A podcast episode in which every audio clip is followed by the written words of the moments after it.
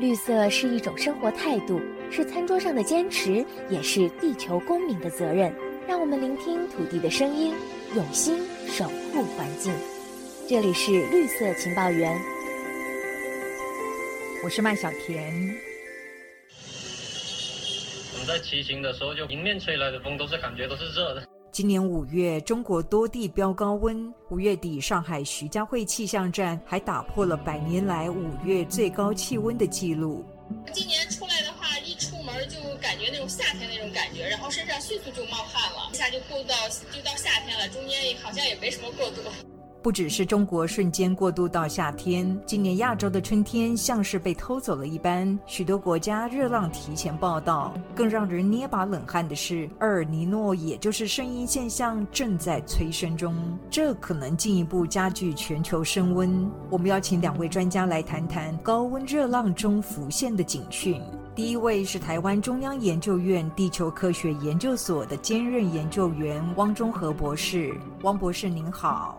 哎，主持人好，大家好。接下来是台湾大学海洋研究所的特聘教授曾于恒，曾教授带领的研究团队参与了包括中国在内的全球主要声音系及预报系统。曾教授您好，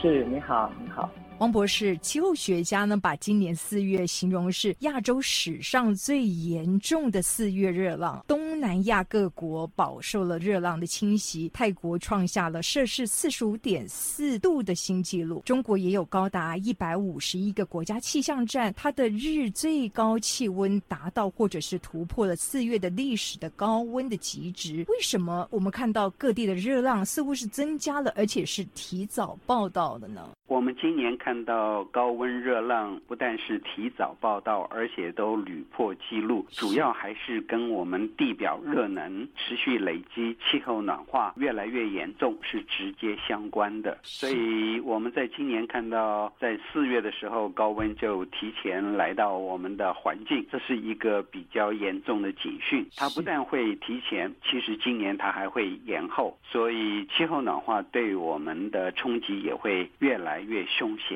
然后再加上今年可能还有肾阴现象的搅局，所以我们今年会有一个又长，然后温度又高的夏天。是，所以今年夏天真的是可以预见会热到爆啊！曾教授，我们再来看美国国家海洋暨大气总署它的气候预报模型，声音现象在今年七月出现的可能性是百分之六十二，到了年底的时候呢，更会接近到百分之九十，高温现象可能进一步加剧。您的研究团队目前观测到什么样的预报模型呢？我们也是这样子的结果啦，基本上现在已经开始逐渐朝向弱的声音现象发生了。可是要真正的确认的话呢，我们通常会要有一个三个月以上连续的这种高温。那所以现在的温度基本上我们也预报是在七月份的时候就应该会有弱的声音现象发生。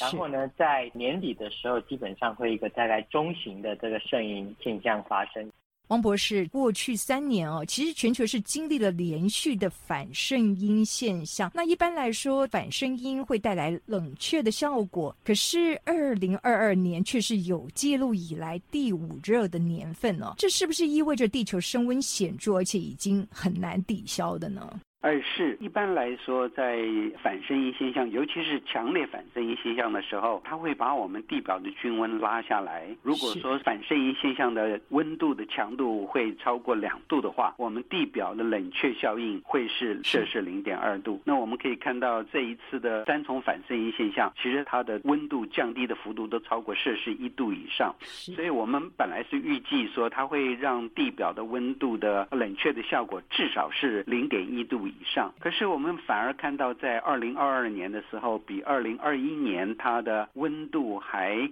高了摄氏零点零三度，就是它没有降低，反而还升高。是，所以我们可以看得到，说反射音现象它本来有的冷却效应，其实现在真的是大幅度的减弱。这个就反映了我们气候暖化其实长期累积的这些很可怕的热能，已经把三年来持续的反射音现象的这个冷却效应把它抵消掉了。是，呃，我们可以说反射音现象就像是我们开冰箱一样，你会觉得啊。我们的周围的气温会凉一下。可是当反射现象一结束的时候，周围的背景温度还是很高。那现在我们暖化又让周围的背景温度更高，所以不但是说冰箱门打开的时候，这种凉爽的感觉不像过去那么强。那等它一关掉了以后，我们这个周围熬热的感觉就更强烈了。曾教授，所以感觉上我们会觉得连续三年的板圣音，它的降温幅度不断往下降，似乎是可以减缓地球升温的速度。事实上，效果很有限。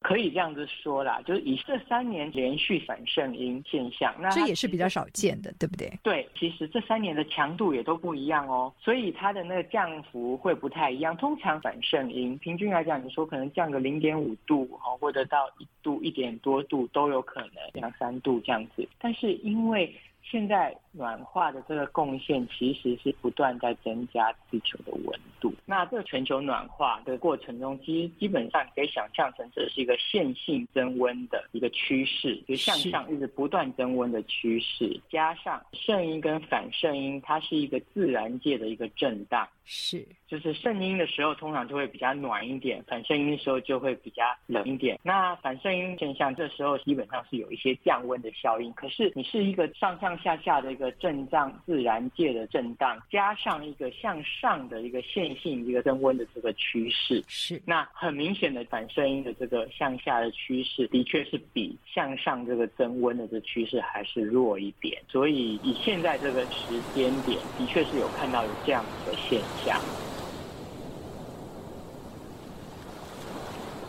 王博士，美国国家海洋暨大气总署呢，它的资料也显示，今年从四月初开始呢，全球海洋表面的平均温度不断破纪录，当前的海温已经是一九八一年以来的最高点，这是一个不寻常的现象。是，这是非常不寻常的，因为我们海洋的监测数据告诉我们说，从今年三月十二号以后，我们全球海洋的平均表水温一直比刚刚说的一九八一年以来我们所观测的记录都高。那特别是在今年四月一号到五号的时候，我们全球表水温甚至升到了摄氏二十一点一度，比在二零一六年三月所创下来的二十一度还要高。了零点一度，这是一个新纪录。这个新纪录告诉我们说，我们地表啊，海洋现在所累积以及它会散发的热能已经非常强了。一直到现在，我们现在到五月下旬了，那我们全球表水温还是在摄氏二十点九度。我们说从三月十二号一直到现在，已经连续超过七十多天，那海洋都在高温的这种破纪录的高档徘徊，所以这是。过去没有发生过的，它也是一个严重的警讯。那我觉得它可能是表示说，我们地球现在累积的热能已经干扰了整个海洋它能够调节的功能，所以地球可能正在加速暖化。同时，也可能是另外一个不好的一个现象，就是海洋它本来就是一个非常重要的吸热的载体，现在它看起来它吸热的能力在慢慢的降低，可能我们。也到达了这个海洋，它能够吸收我们地表过剩热量的一个极限，这是我们要特别注意的。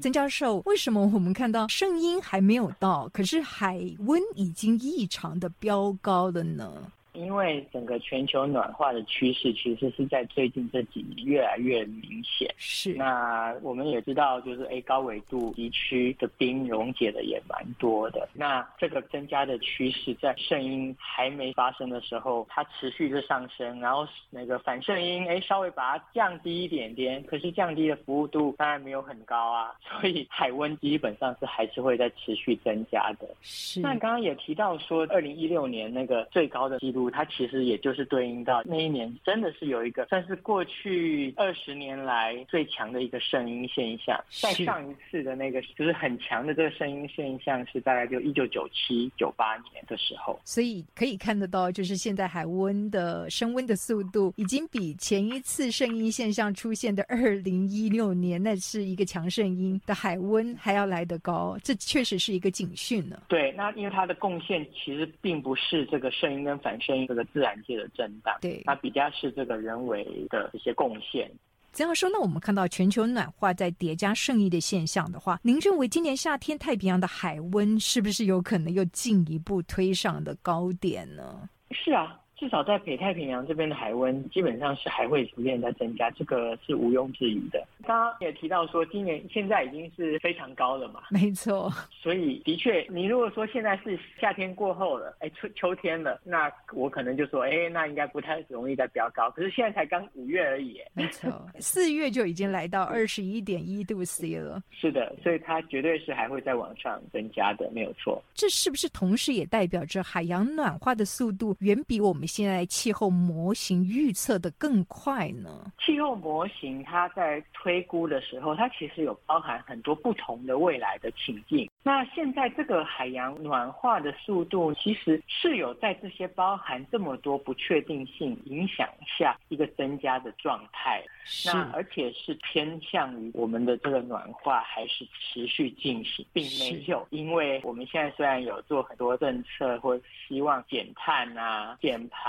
从能源上面去考虑，因为从能源这些方面去考虑的时候，还需要很长的一段时间去做，还没有那么快看到。效果，所以这个海洋暖化的速度，呃，算是它还是在这个气候模式预测的很多考量很多这种不确定性的范围之下，只是它稍微偏高。王博士，您知道到底目前海洋已经吸收了多少的热能？今年一月的时候，有一个啊大气科学进展的报告，就告诉我们说，过去一年，就是二零二二年，那我们海洋大概表层两千公尺的深度，它所吸收的热能是两百四十五个 zeta 焦耳，一个 zeta 焦耳大概是十乘十的二十一次方焦耳，那是一个非常庞大的能量。那我们把它换算的话，就是说在二零二二二年，我们海洋大概吸收了两亿七千多颗广岛型核弹的能量，这真是一个天文数字。是是，这是有史以来最高的一个热量值，其实也是过去连续四年一直都在攀高的值。那我们不但说是二零二二年吸收了这么庞大的能量，其实从一七五零年工业革命开始，一直到现在，我们地表已经吸收了四百四十个以上的 zeta 焦耳的能量。是。所以，相当于七十亿颗广岛型核弹，它在我们地表所能够散发的能量，所以这是非常庞大的。那地表的温度也就快速的上升，这是一个必然的结果。